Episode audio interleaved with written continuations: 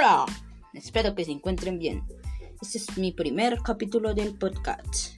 En este capítulo, el perro tenía un dueño, señor, llamado Eduardo. Tenía un perro llamado Dana, otro Mateo, otro Thriller. Y un día ellos se fueron la, para la calle y dejaron a los perros adentro en la casa. Y Dana tumbó todos los platos de la casa y los hizo dañar. Tumbó todos los platos, los dañó todos. Y cuando llegan los dueños, quieren saber qué pasó en el próximo capítulo.